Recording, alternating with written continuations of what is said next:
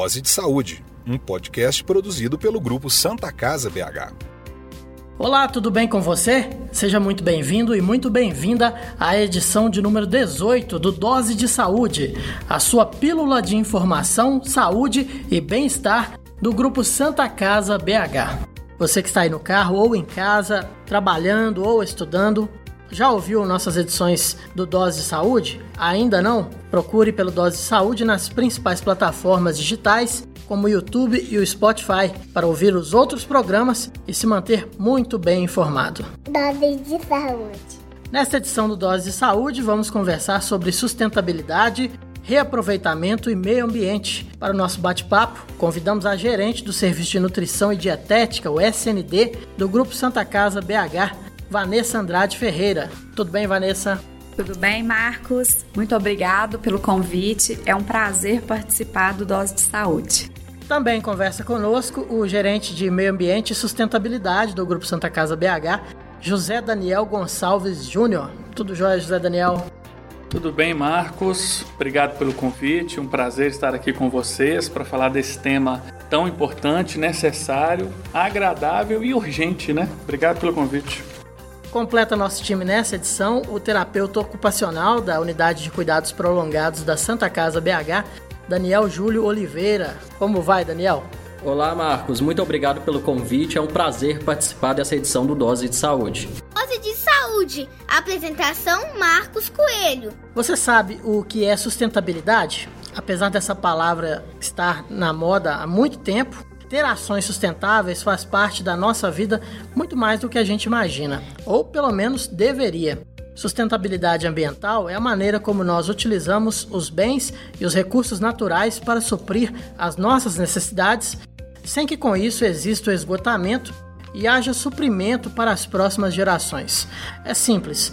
Ser sustentável é utilizar e cuidar para que não falte ao próximo que vai utilizar, formando assim uma cadeia solidária que busca preservar da melhor maneira possível o meio ambiente. Siga o grupo Santa Casa BH nas redes sociais. Arroba Santa Casa BH. Gente, como é que começou a relação de vocês com essa questão da sustentabilidade e o meio ambiente? Eu vou começar essa com o José Daniel, que é da área mesmo. Bom, eu acredito que minha relação começou próximo de decidir para fazer o vestibular. Minha mãe começou a trabalhar na, na CIF, que é Secretaria Estadual de Floresta, na Universidade Federal de Viçosa. Então lá eu tive muito contato com o pessoal da área, com professores, pesquisadores, assisti muita tese, defesa de tese, né, de mestrado, doutorado na área, então eu fui criando uma identificação com isso e fui vendo que a área ambiental é a área que eu queria seguir, onde eu estava realizado, tinha prazer trabalhar com isso. E eu não posso deixar de citar também, não sei se vocês lembram disso, mas o desenho do Capitão Planeta, que eu acho que tem uma parcela também, que é um dos desenhos que eu mais gostava. É. Então acho que o meu contato com, com começou com relação, foi nesse sentido. Era fogo, água, ar, ar coração, né? Está na hora de chamarmos uma força mais poderosa que a nossa. Vamos unir nossos poderes. Terra! Fogo! Vento! Água! Coração! Pela união dos seus poderes, eu sou o Capitão Planeta! Vai, planeta! Tá certo. Bom, bacana, né? É uma história para contar, né, para os seus netos. Claro. E você, Vanessa, você já tinha uma relação com sustentabilidade e meio ambiente, ou na sua casa, ou é, na sua família desde a infância? Como é que era?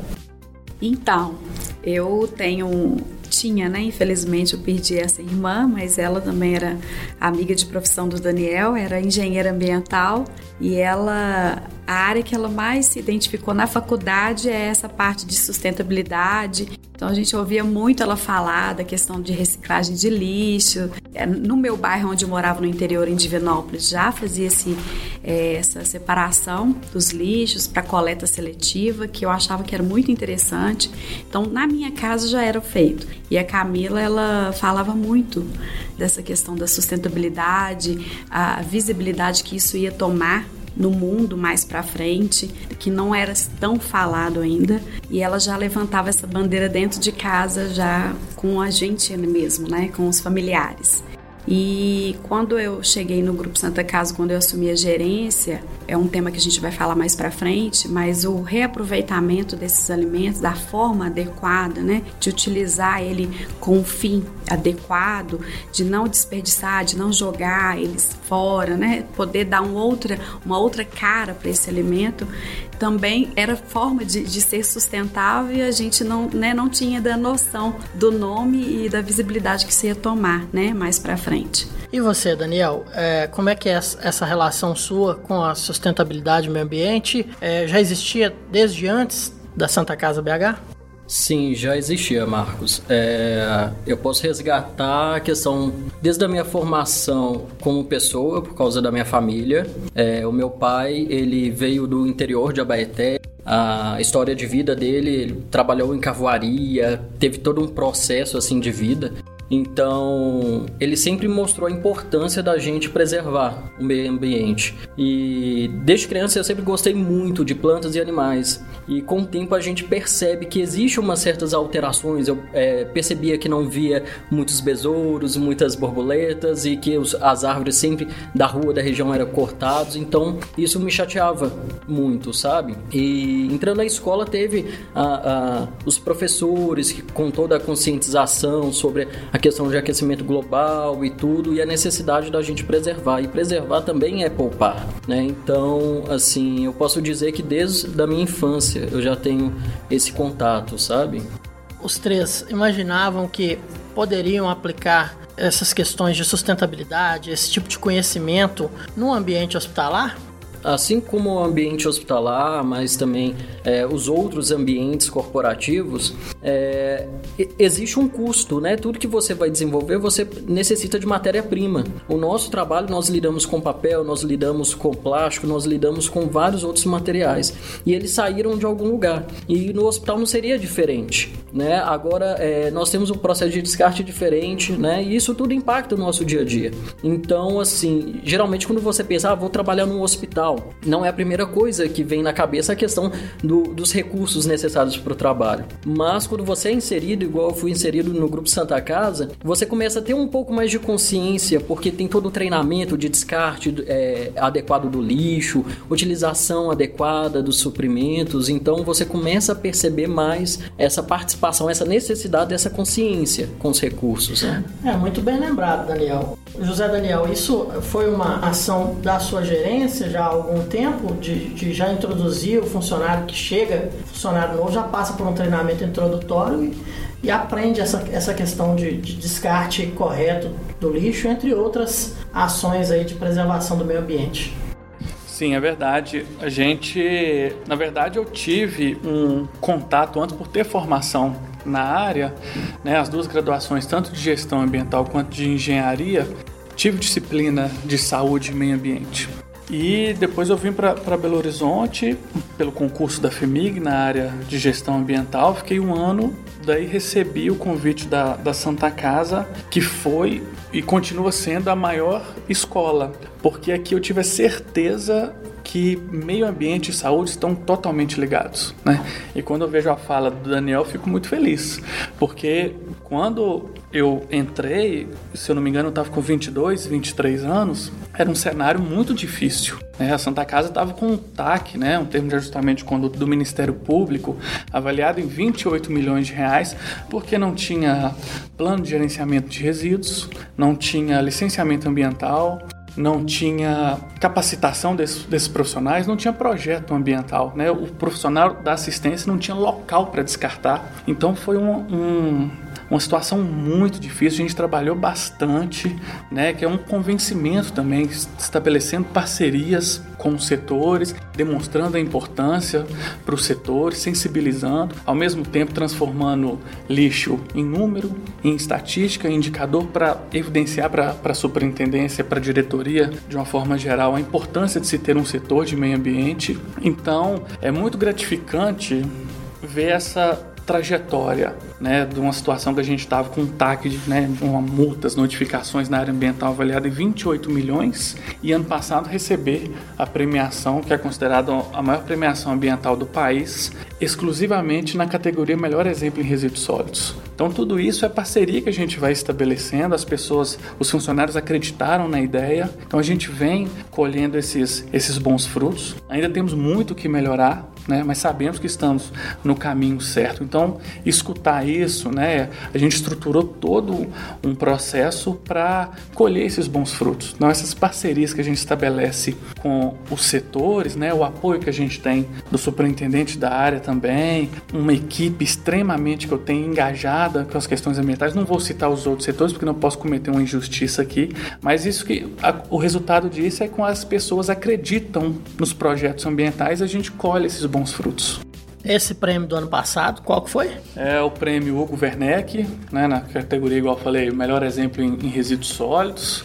Então, nós recebemos em 2019, a gente tem uma geração de aproximadamente 145 toneladas de resíduos por mês no grupo.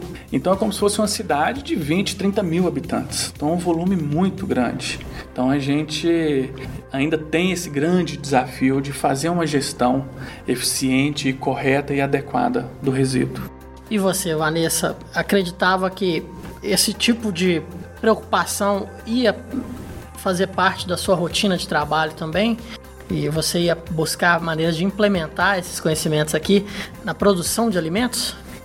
Marcos, para ser sincera, há 15 anos atrás não, né? Foi quando eu entrei no grupo é, não fazia a menor ideia, né, como é que ia surgir, né?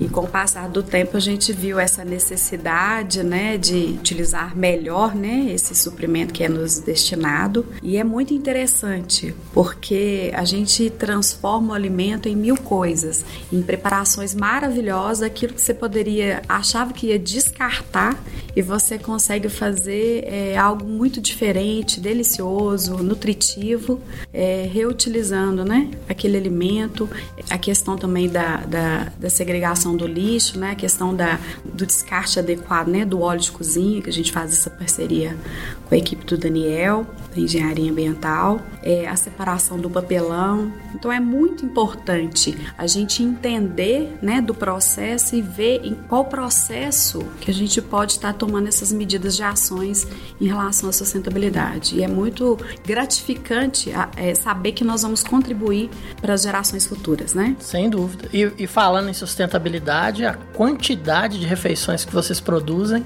né? Em termos de sustentabilidade, se tem um tipo de desperdício que eu acho que, que dá muita dó mesmo, é alimento, é né? É alimento. E mais para frente nós vamos estar tá conversando e aí o pouco do que nos resta de lixo orgânico nós vamos aí estudar para ver se conseguimos fazer um humus para fazer uma horta aí futura para Santa Casa. Que bacana, uma horta que com certeza vai ser mais um incremento na mais um incremento na, na dieta dos pacientes. Justamente. Dose de saúde. Bom, gente, é, já até tocamos no assunto aqui, essa questão do treinamento introdutório, né? Que o funcionário novo, quando chega, ele recebe orientações, informações sobre descarte correto de resíduos sólidos e principalmente, né, José Daniel, que é, é resíduos hospitalares, né? Que tem um, um perigo muito grande aí para a saúde da população. Você sente que está conseguindo sensibilizar mais tanto os funcionários e como chegar também aos pacientes da Santa Casa, né? Passar essa mensagem também para os pacientes. Bom, é, é um trabalho de formiguinha, né? Sensibilização, mudança de cultura, elevar o grau de maturidade de uma instituição é um trabalho de formiguinha, né? Então, no decorrer de todos esses anos a gente vem fazendo isso, né? Pra, porque a gente não recebe um prêmio ambiental sozinho. Não, nós precisamos do apoio dos funcionários, dos pacientes, né? Então a gente vê essa questão do resíduo sólido, né, dos resíduos de serviço de saúde, não é um desafio só da Santa Casa, todos os grandes hospitais passam por esse desafio, igual eu falei com você, são toneladas de resíduos que são gerados na Santa Casa. A Santa Casa já gastou milhões com gerenciamento de resíduos, com transporte, com tratamento adequado. Então, todas as conversas que a gente tem, treinamento, cursos, palestras, eu sempre cito o quanto é contraditório um médico, um enfermeiro, um técnico que teoricamente vem para o hospital para cuidar e salvar uma vida, ocasionar um acidente de trabalho por um descarte inadequado, por exemplo, de um pérfuro cortante. O, o médico, o enfermeiro, o técnico, ele veio para cuidar e salvar de uma vida e está ocasionando um acidente. Então isso é um absurdo. Né? A gente, quando eu chego na, na superintendência para apresentar esses, esses resultados, vou dar um exemplo, tá? Em 2018, a gente teve um exemplo, 300 acidentes com material perfluorcortante. O profissional da assistência sabe que reencapar a agulha é proibido, né? negligência. Então, os, os acidentes acontecem por descartes inadequados. Então, quando a gente chega para a diretoria para apresentar, para fazer um alinhamento dos projetos ambientais, né, e a gente fala, olha, ano passado, ano retrasado a gente teve 300 acidentes com material perfluorcortante. Ano passado nós tivemos 150, uma redução de 50%. Mas isso não é motivo para ser comemorado. Nem eu, nem o superintendente gostamos desse resultado, nem ninguém, na verdade. Tem que né? chegar a zero. Tem que chegar a zero. Né? Situação que a gente já chegou no 100, no São Lucas, mas esse resultado vai ser bom quando nós tivemos zero, tiver zero acidentes no Grupo Santa Casa. É um desafio muito grande, a segurança do trabalho também acompanha muito esse processo, é um desafio grande da, da segurança do trabalho, mas a gente tem que ter isso bem claro, né? O profissional da assistência tem esse belíssimo trabalho, né? E ele também ele tem que estar à altura do que é a Santa Casa e saber descartar o resíduo de forma ambientalmente adequada, né? Se você descarta o resíduo de forma correta, primeiro que você reduz o risco daquele funcionário se acidentar. E logo atrás disso vem as questões financeiras também. Igual eu falei, gastamos já milhões com tratamento de resíduos. Então, se você descarta o resíduo de forma correta, além de colaborar com o meio ambiente, você ajuda financeiramente a Santa Casa. É aquela relação com as lixeiras também, cada uma de uma cor, né? Sim. Para quem não, não é do ambiente hospitalar, é até bom a gente falar um pouco a respeito, José Daniel. Para quando essa pessoa é, adentrar no ambiente hospitalar, ela saber a importância de destinar corretamente os resíduos. Exatamente. Aqui a gente tem a classificação por cores, né, de lixeiras. Além das lixeiras, a gente também tem os adesivos para facilitar, com alguns exemplos para facilitar esse descarte.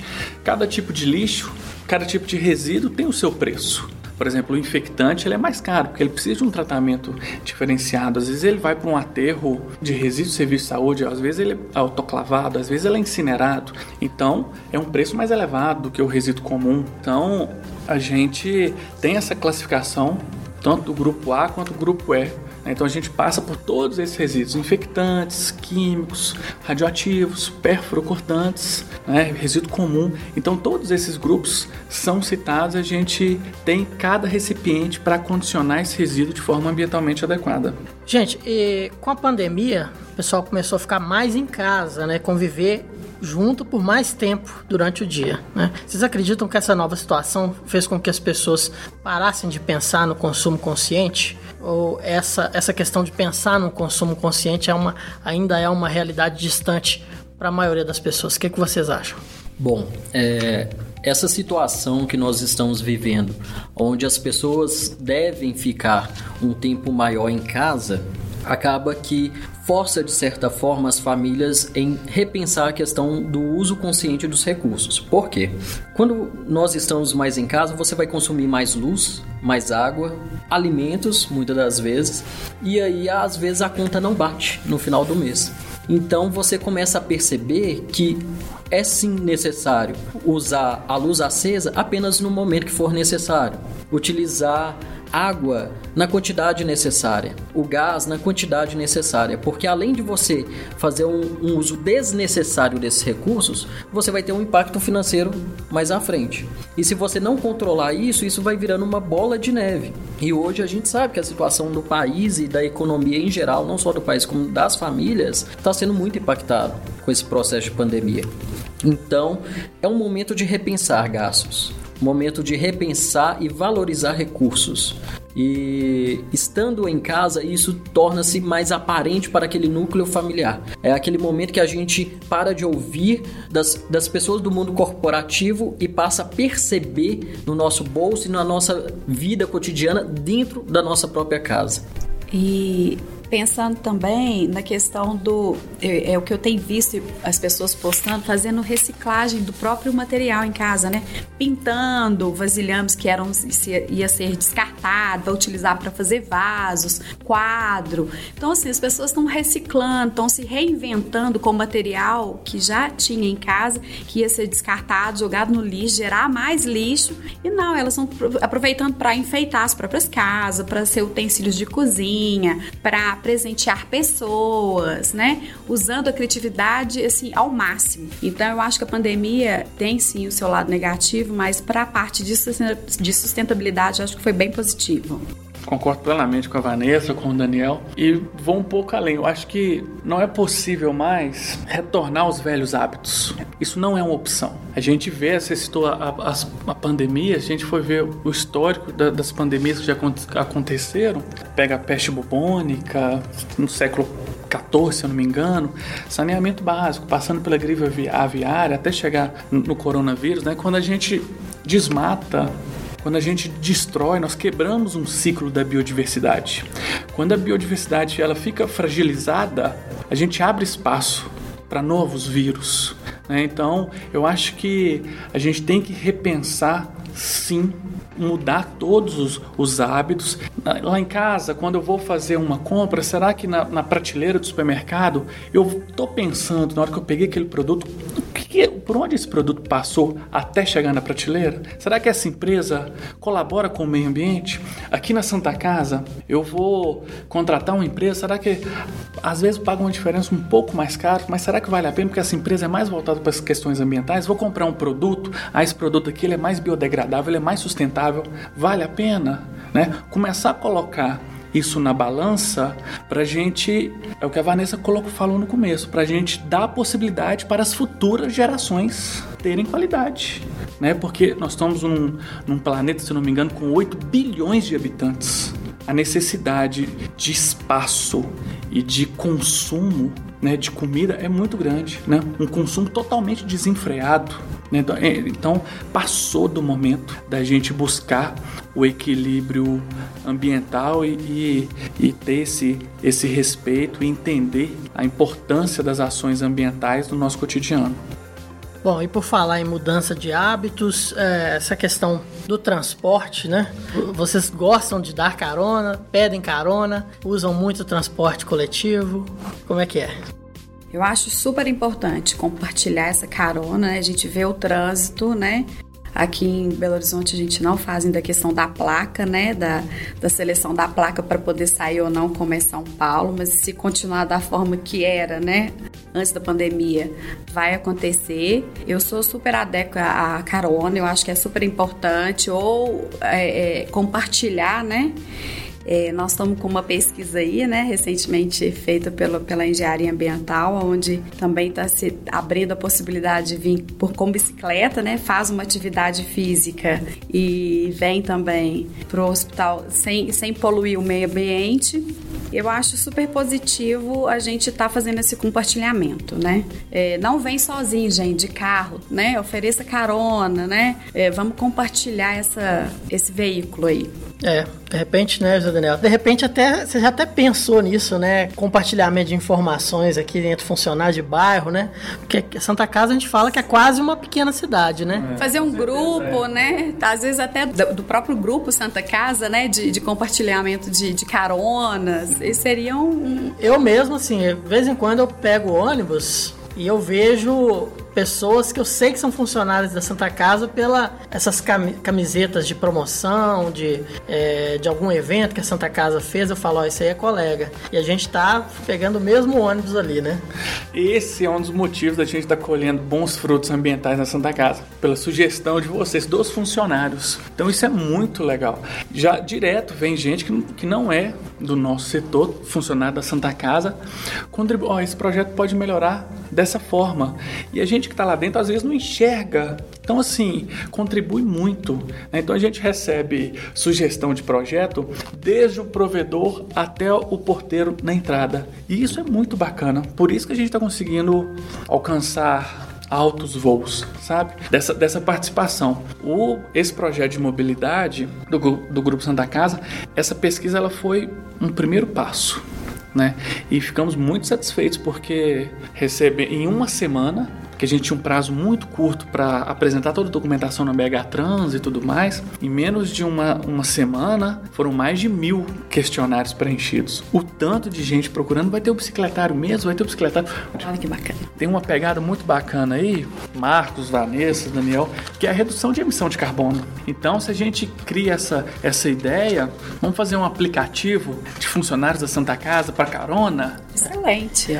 De repente coloca, cria um, cria-se um grupo ali do bairro e, e o aplicativo te dá a melhor rota de, de passar em- na casa de cada um. Qual que é o melhor trajeto, né? Exatamente. Então, acho que é por isso que A gente tinha que ter chamado a TI também para esse bate-papo. Faltou TI. Tô. Mas com certeza eles vão abraçar. Eu acho que a gente, a gente tem muito ainda o que, o que evoluir nessa questão de mobilidade. Estamos abertos a sugestões. Né? Agradeço sempre, porque, igual eu falei, às vezes a gente a está ali focado nos projetos, às vezes vem uma sugestão melhor do que a gente imaginou, a gente otimiza o processo. Então, nosso setor é portas abertas e estamos à disposição. Daniel, nós inclusive estamos abertos para receber doações de bicicletas, né? Quem sabe nós temos um parceiro para doar as bicicletas e possa emprestar para esse funcionário que não tenha bicicleta para ele poder ir e voltar, né? Como fazem grandes países que têm é, bicicleta, né? Disponível para utilização. E se a gente tivesse várias bicicletas disponíveis para esse funcionário que não tem condição de ter essa bicicleta para ele poder ir e vir da casa dele, de repente seria uma possibilidade. Faltou o marketing também, né? Faltou TI, agora faltou, então faltou marketing. Não, mas é com certeza, com certeza, quem sabe, né? Uma Quem empresa tá sabe? ouvindo a gente aí, É. empresário, né? Vai doar essas Queira bicicletas doar essas pra bicicletas. Santa Casa. Isso é qualidade de vida, E né? eu vou te falar que recentemente eu conheci um funcionário, até da assistência também, o José Fábio, e ele vem de Santa Luzia pra cá de bicicleta todos os dias. Olha só. Gente, É, pra quem tá ouvindo esse podcast e não tem noção, dá o que, gente? Deve dar uns 30 quilômetros de Santa Luzia? Deve, mais. deve, até mais, né? mais. Eu morava em Venda Nova e eu em transporte público eu demorava em torno de 40 minutos para chegar.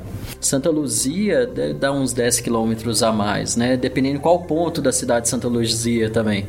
Então, essa pessoa já pode se considerar um atleta. Iron Man. Ele é um Iron Man, porque ele ia, voltava e no final de semana ia, voltava e ainda mexia com obra na casa dele ainda. Tá vendo? Olha, Quem quer, né? quando eu morava no, no, no Cidade Nova, eu te confesso que eu andava, eu vinha e ia andando 5 quilômetros. Era, já considerava bastante. 30, Eita.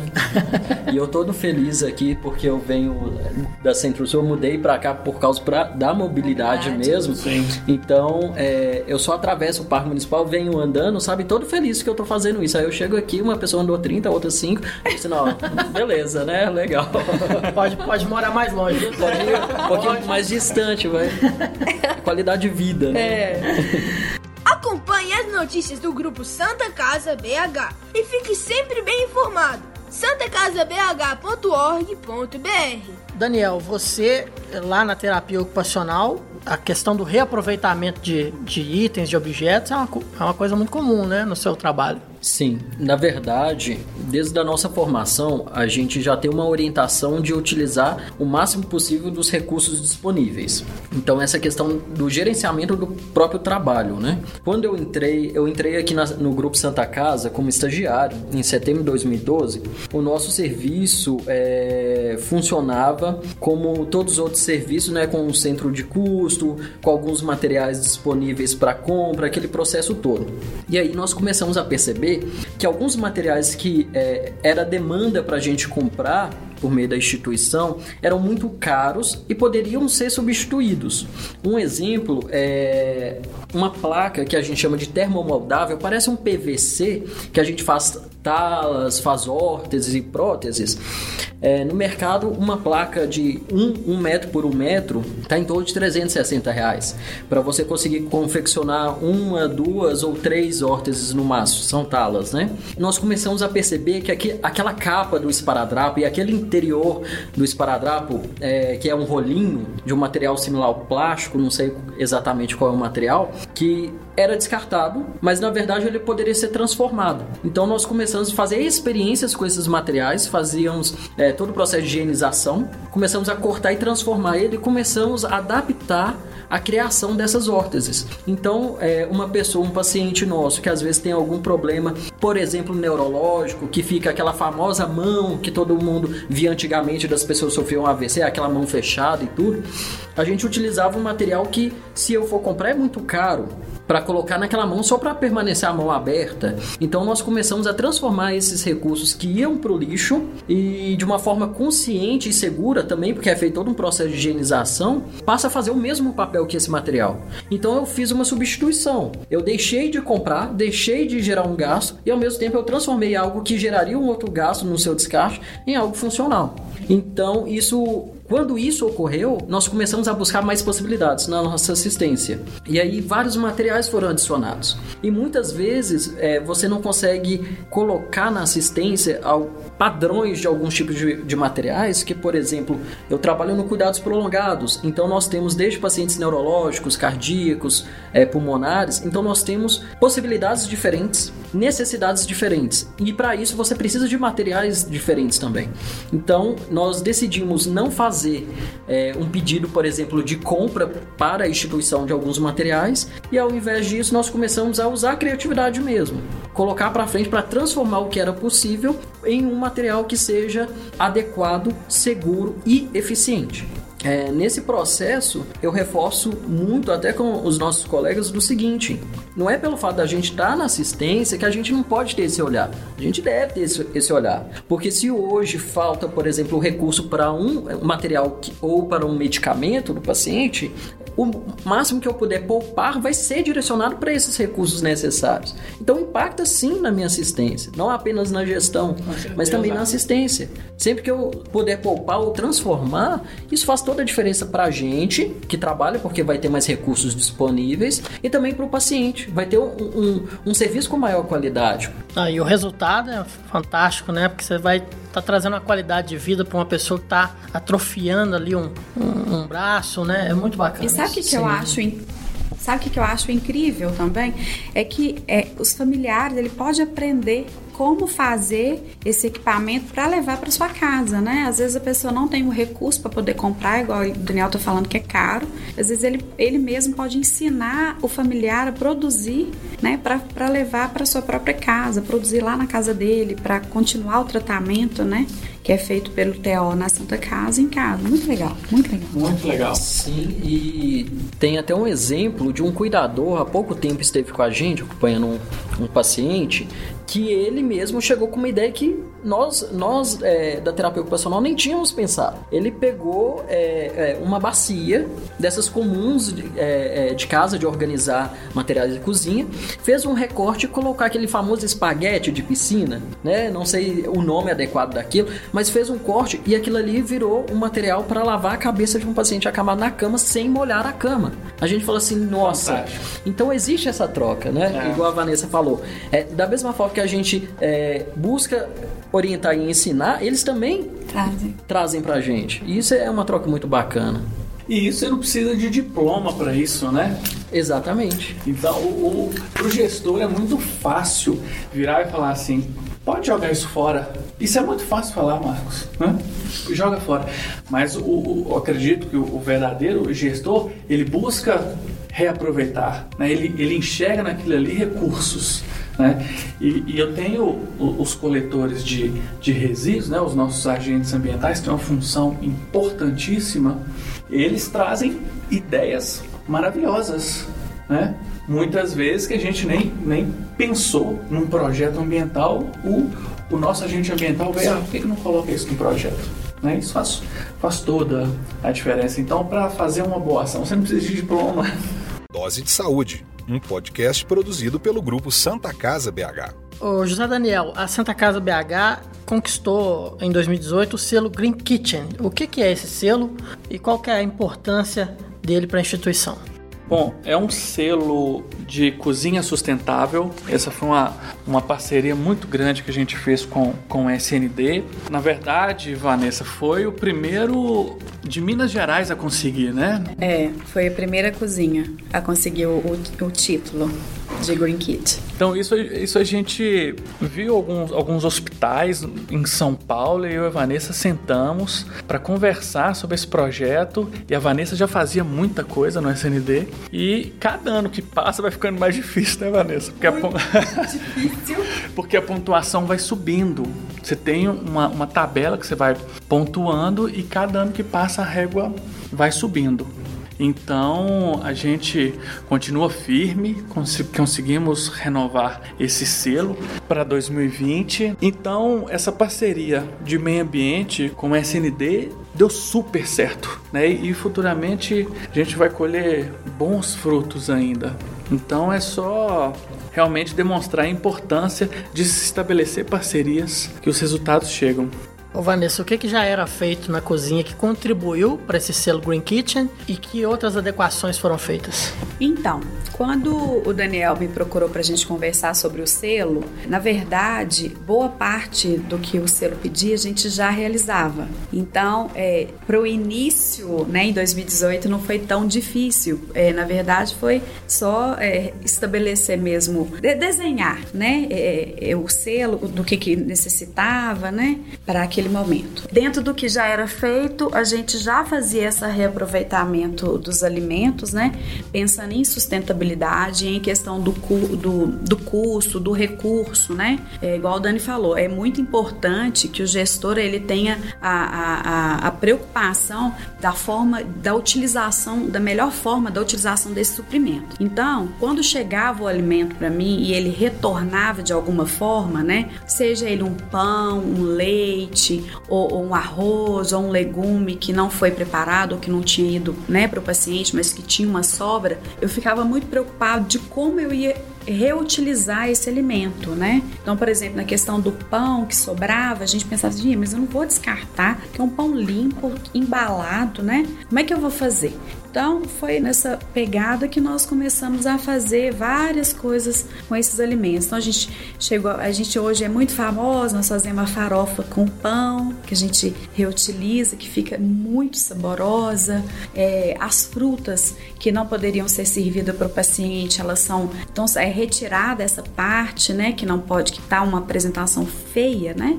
Mas a gente pode fazer um chá de maçã, nós podemos fazer uma papa dessa fruta, nós podemos podemos fazer um doce dessa fruta. Esse pão ele pode virar um pudim. Então, é, isso era que já era feito. Para essa renovação do novo selo, a gente buscou parceiros, igual o Daniel falou, é muito importante essa parceria de ver quem é que ajuda também ao meio ambiente, né? Então nós viemos buscar parceiros com marmitex biodegradáveis, né? A gente preocupou também com a utilização do nosso material de limpeza, que ele também, né, tivesse nessa mesma pegada. É, nós introduzimos também agora nas preparações o azeite, que é um óleo de ótima qualidade, né? Todos nós já sabemos, né, das propriedades desse azeite, antioxidante, ajuda nas doenças coronarianas, na, no funcionamento correto do cérebro, no envelhecimento precoce. E eu, se eu fosse falar, eu ia falar um dia inteiro de azeite aqui,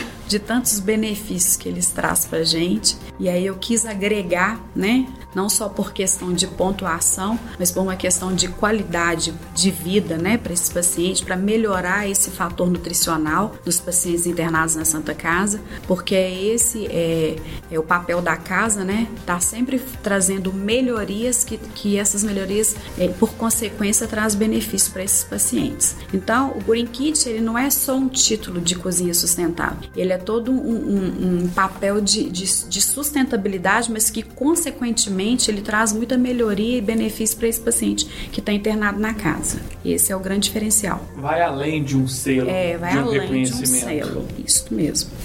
Então, e uma coisa muito importante é que o selo pede é que a gente fica muito com o produto natural Então, por exemplo, do tempero natural, é, eu por conta própria eu retirei o chá de sachê e compro a erva in natura.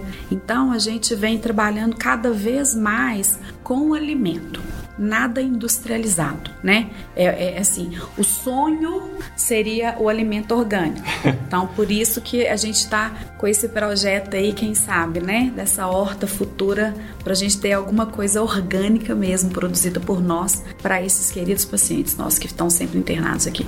O alimento orgânico ele é, ele é muito mais caro, né? Uma produção menor, né? Ele é caro e o problema não é só a questão do custo, a questão da busca, porque como nós produzimos uma quantidade muito grande de refeição, ter um parceiro que tenha aquela quantidade X todos os dias para nos fornecer é também um mundo muito distante, não é tão fácil assim, né? Porque nós estamos falando de chegar na Santa Casa toneladas dia. Então, é, ter toneladas de couve, toneladas de, de cenoura, de beterraba orgânica não é tão fácil assim.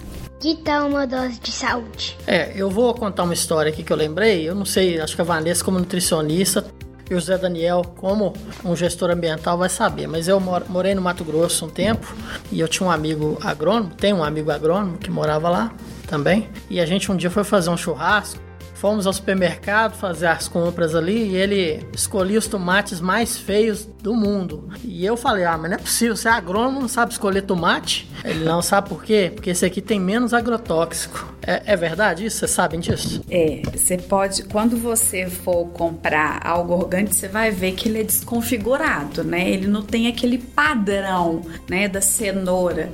E faz muito sentido. Eu vou te, vou te contar um, um, um minha casa esse final de semana eu compro de um produtor, eu tenho um sítio, eu compro de um produtor rural. É, eu até comprei é, tomate, é, cenoura, alguns itens, eles vêm muito desconfigurados do jeito que você está falando. E aí meu marido chegou com mais uma compra num domingo com alguns itens. Eu falei com ele, lá vem você matar meus alimentos orgânicos. Você vem com lá vem com esse, com esse, com esse produto enorme, gigante, mostrando beleza, mas por, por, por, dentro não tem beleza nenhuma. Bonito é o meu aqui, ó, pequenininho, meu tomate pequenininho. Feio. Feio, né? Mas eu sabe, mas é aquele tomate eu, eu dou para minha filha com uma segurança, né? Que foi aquele senhorzinho que, que colheu com muito sacrifício lá no fundinho da casa dele.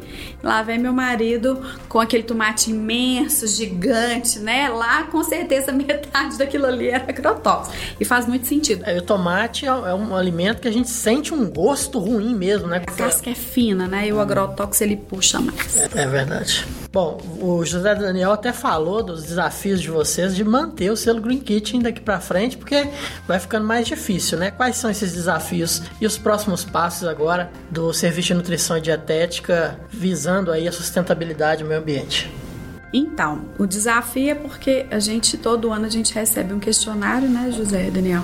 E, e a cada ano eles têm cada vez mais, é, vem nos apertando mesmo para essa utilização do, do, material orgânico. Então, é, o pensamento mesmo de ter essa horta é para a gente não perder esse selo e a gente conseguir atingir essa meta de estar tá utilizando produtos orgânicos na Santa Casa com confiabilidade, né? Porque hoje também tem muitos produtos que se dizem orgânico, né? Mas não é orgânico, então tem todo um tratamento, uma tratativa. E estamos aí com esse desafio grande, mais um ano para se pensar, trabalhar, conseguir conseguir é, receber esse título aí em 2021.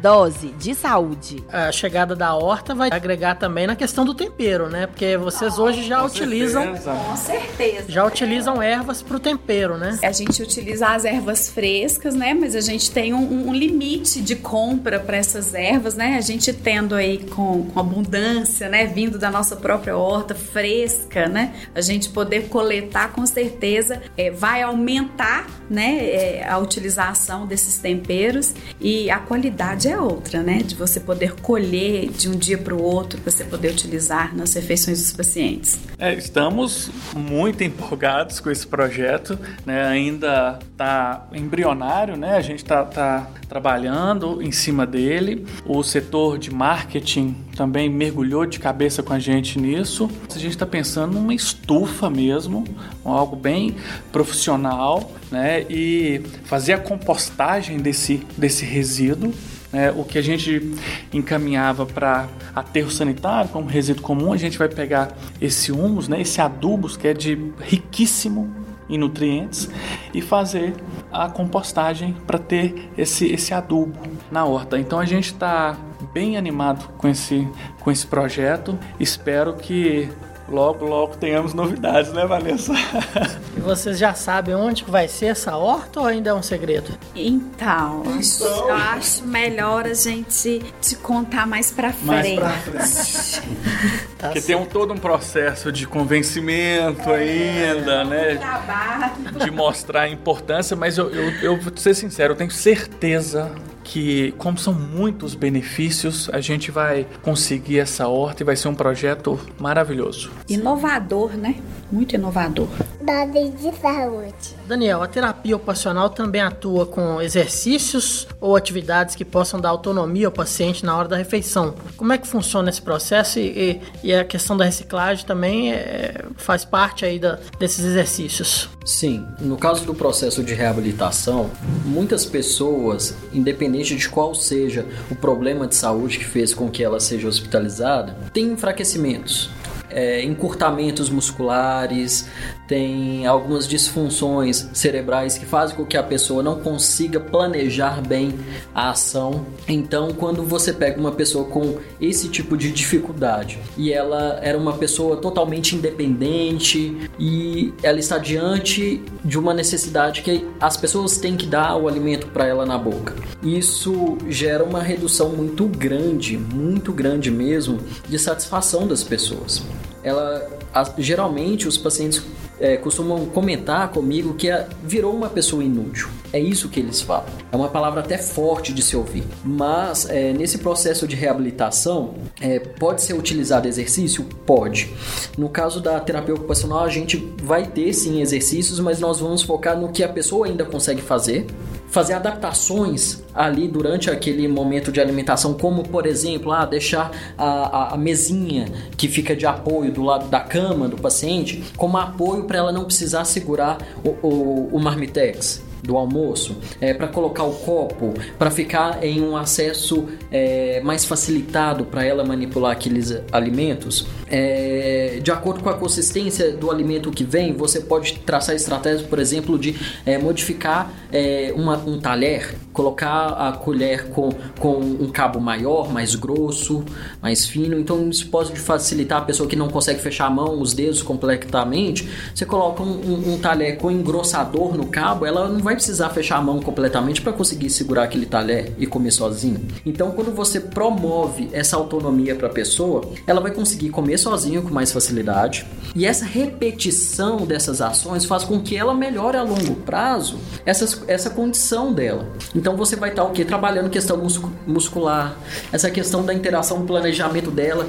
Quando eu falo planejamento é o que? Eu tenho pacientes que às vezes olham para o talher, olham para a comida e eles não conseguem é, perceber que eu devo pegar o talher com a mão e enfiar na, na comida para pegar. Às vezes eles se complicam ali e faz o inverso, pega o talher, põe o talher sem comida na boca e fica olhando, né? Então algumas disfunções, condições de saúde acaba fazendo a pessoa ter esse tipo de comportamento. Então é, existe sim essa possibilidade. E o uso de recurso, por exemplo, aí vem igual eu havia comentado do, é, do descarte de alguns materiais né, são possíveis serem utilizados nessas adaptações. Agora, o, esse processo da pessoa se adaptar é, é curioso porque ela está se reciclando, né? Exatamente. Aí é o momento que nós é, falamos de um ressignificar.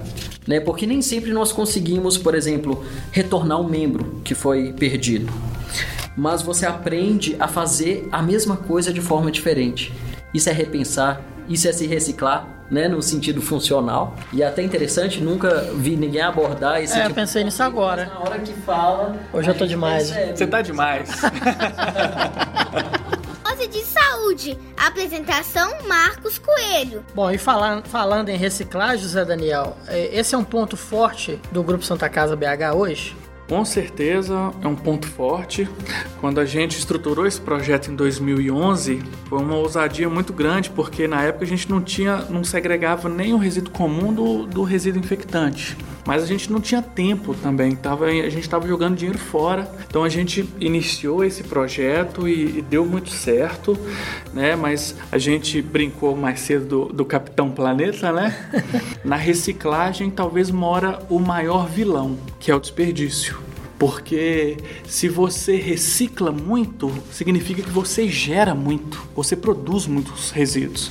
Né? E na Política Nacional de Resíduos Sólidos, o, o primeiro item é, se possível, não gerar. Igual o Daniel comentou, se possível, reutilize para depois pensar em reciclagem. Então, nós temos ótimos números de reciclagem, mas eu não quero também que a pessoa do um exemplo do administrativo vai lá, imprima o papel, mas não use o outro lado. Ah, vou imprimir aqui, mas já vou colocar na reciclagem, porque quanto mais reciclagem, melhor. Não, não é assim. Se você reutilizou o outro lado do papel, aí sim você descarta para reciclagem, porque senão esse vilão chega e ele abraça mesmo que é o desperdício. Né? Então a gente tem muito o que falar sobre reciclagem, mas a gente sempre pede atenção sobre a produção de resíduos, né? para a gente não dar um tiro no nosso pé.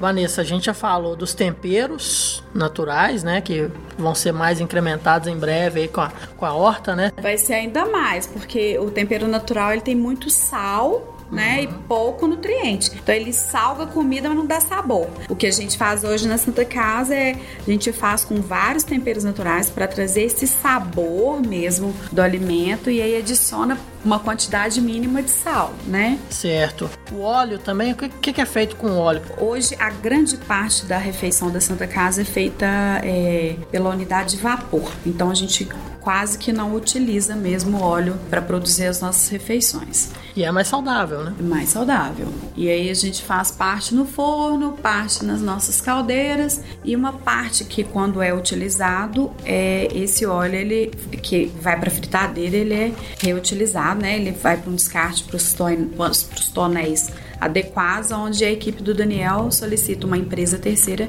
que vem fazer essa busca ativa desse óleo. Então nada é jogado a nossa corrente de água aí do, da Copasa, né? E além do óleo, a gente também recicla a questão do papelão e do plástico agora, que está sendo novo, né? Agora nós estamos fazendo essa separação. É, isso é uma coisa que eu não tinha nem pensado. Volume de embalagens muito grande lá, né? Sim, o plástico agora a gente está separando, segregando e o papelão também a gente já faz já há um tempo. Então é óleo, papelão e plástico. Siga o grupo Santa Casa BH nas redes sociais. Arroba Santa Casa BH. Bom, a gente falou da horta aí e as pessoas que têm vontade de fazer uma horta orgânica em casa, vocês podem dar alguma dica? Vanessa aí que é quase uma fazendeira, tem sítio.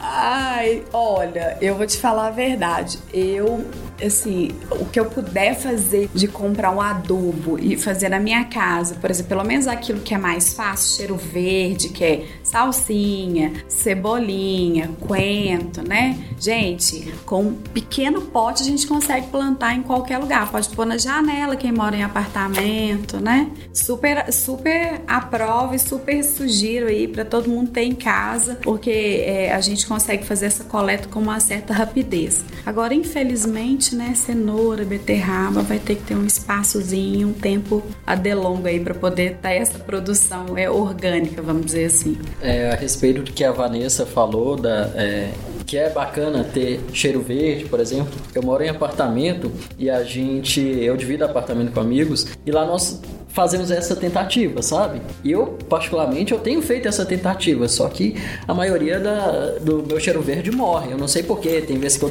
ponho muita água, tem vezes que eu esqueço de pôr água, aí morre, mas pelo menos tem a tentativa. mas realmente, é, tô tentando, mas realmente dá muita diferença. Dá muita diferença no sabor. E o sabor, além da qualidade do alimento, é, muda muito até o nosso dia a dia, né? Porque você passa a ser mais estimulado, né? É um tipo de de estimulação ali. E no nosso papo aqui, você tinha falado também dos pacientes e tudo que já utiliza alguns temperos já é, naturais e tudo.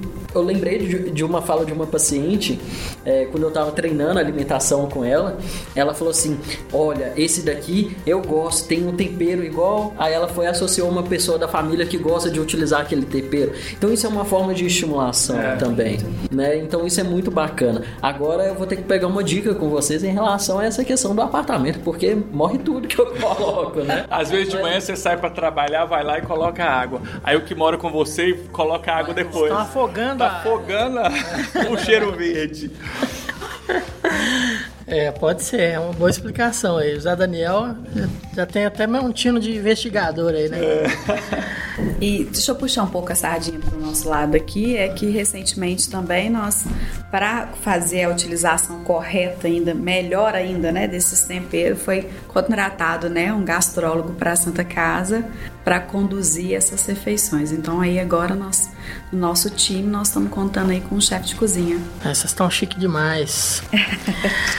Dose de saúde. Daniel, você trabalha mais com paciente acamado, que está necessitando ali de cuidados prolongados. Mas eu gostaria que você falasse dos benefícios que uma horta comunitária pode trazer não só para os pacientes, mas também para funcionários aqui do Grupo Santa Casa.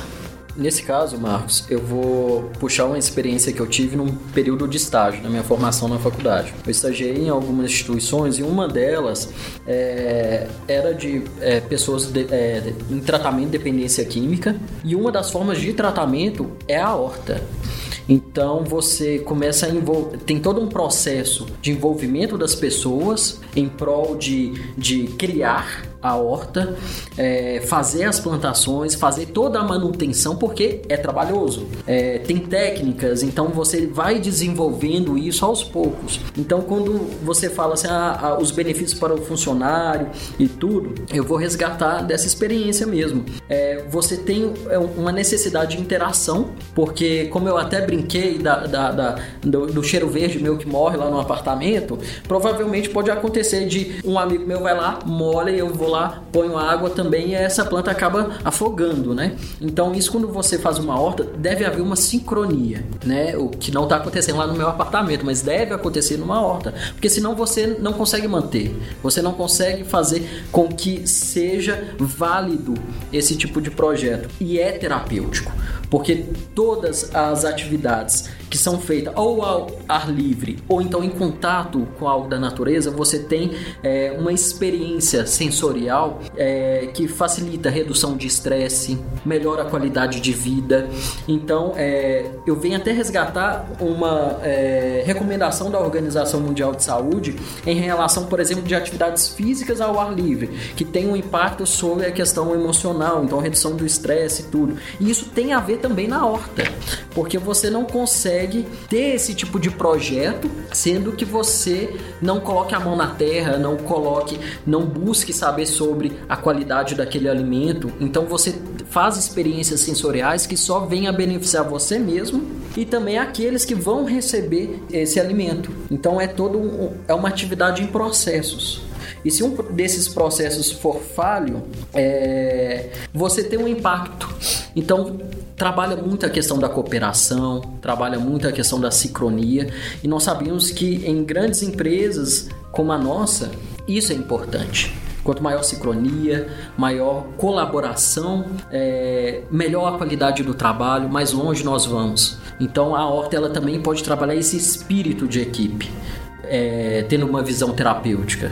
E o resultado também, principalmente na hora de você fazer uma refeição e provar aquilo que você produziu, deve ser muito grande. Exatamente, existe essa satisfação, né? E fora que você está produzindo o próprio alimento, né? Então você sabe o que foi utilizado no plantio, né? Você não tem os agrotóxicos que nós temos é, habitualmente. Então existe qualidade, existe satisfação e existe também o espírito de equipe. Esse podcast é produzido pelo grupo Santa Casa BH. Há mais de 100 120 anos cuidando da saúde dos mineiros. Bom, gente, para terminar, eu queria que vocês dessem uma sugestão de ação de sustentabilidade ambiental ou reaproveitamento que vocês considerem mais urgente hoje em dia e que as pessoas deveriam colocar em prática, mas por uma série de questões, uma série de desculpas, né, que a gente mesmo vai nos dando, né, todos os dias, não colocam em prática. O que, que vocês podem dar de sugestão?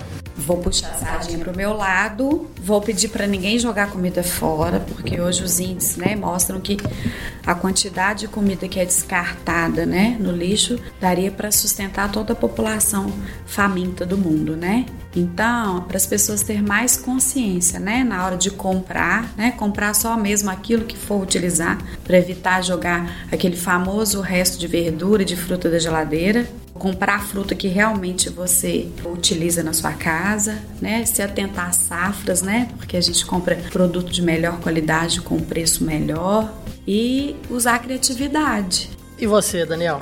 Alguma sugestão? É, vou pegar essa deixa da Vanessa também em relação às coisas que nós fazemos em casa.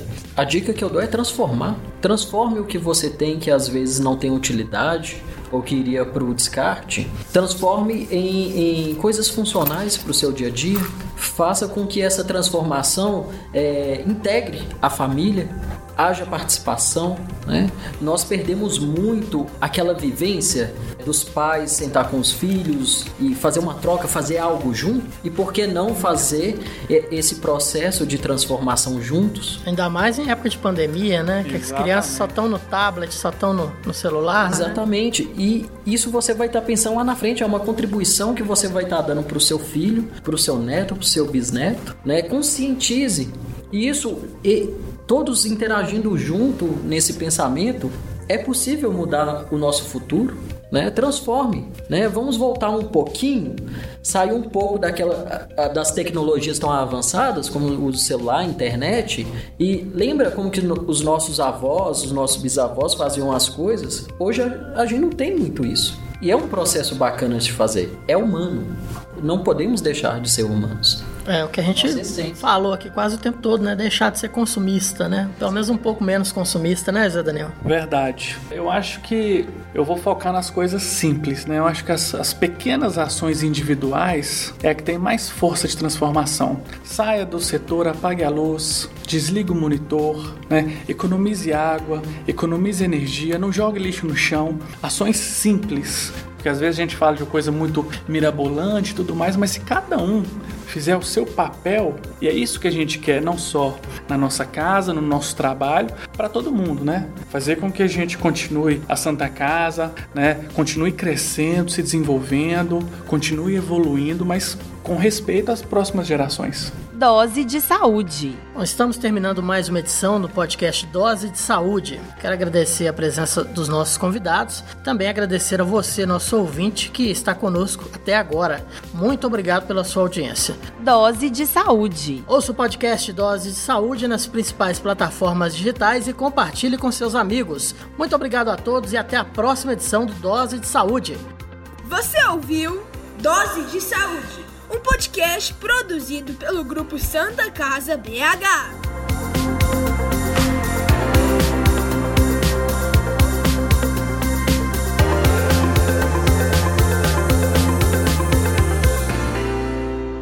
Dose de saúde.